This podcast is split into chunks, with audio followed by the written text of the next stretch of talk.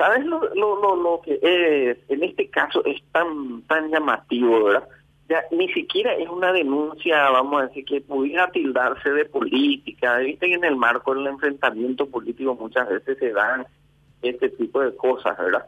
Eh, grupos contra grupos, partidos contra partidos, movimientos contra movimientos, etcétera. Pero en este caso, la Corte Suprema le dijo a la CONAXAR esta empresa estos cinco años tuvo que pagar y ustedes tienen que cobrarle. La subsecretaría de Estado de Tributación hizo una auditoría y el, subsecretario de, Tributación, el viceministro, dice, usted me dijo de frente en una audiencia pública y lo dijo documentalmente con documentos, ustedes tienen que pagar esto, es más, esto hay que ver qué deviene de, eh, de, de, de los intereses o eventual evasión que pueda haber existido. Tercero, eh, lo dice la eh, Procuraduría General de la República, le dice, no, ustedes no pudieron haber hecho por, una resolución interna agarrar y sacar eh, esa resolución que le reduce en el 50% del canon a, los juegos de azar. Eso ustedes no pueden hacer, por decreto presidencial, ellos lo sacaron por resolución la Contraloría General de la República habla saca una resolución de la ilegalidad del tema de, de, esta tercerización de, las fiscalizaciones de esta empresa y ¿verdad? Entonces, eh, es decir, ya no es una denuncia no más político de políticos, estoy diciendo.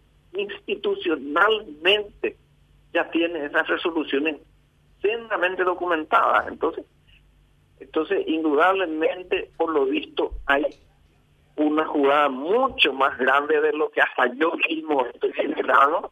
Por eso que este nivel de confrontación y este nivel de, vacío, vamos a decir, a esta Imagínate que desde, desde la sesión de la interpelación a hoy, pues a veces se cometieron irregularidades, te voy a decir.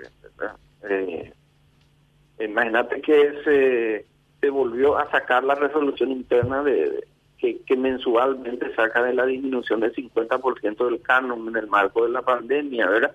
Lo cual es, increíble, ¿verdad? Entonces, en la medida que se susciten hechos nuevos, como parece que va a ser, entonces eh, eh, podremos reevaluar la situación, ¿verdad? Mm. Ahora, a mí me parece que no identificó el presidente de la República ya no estamos hablando de, políticos de oposición nomás, que dice.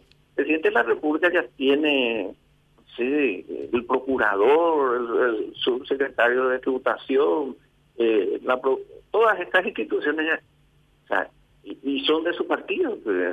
Entonces, no sé, o sea, hasta no tendría que hacer falta un voto de censura para cuando tenés tantos informes documentados de estas situaciones irregulares para separarlo del cargo.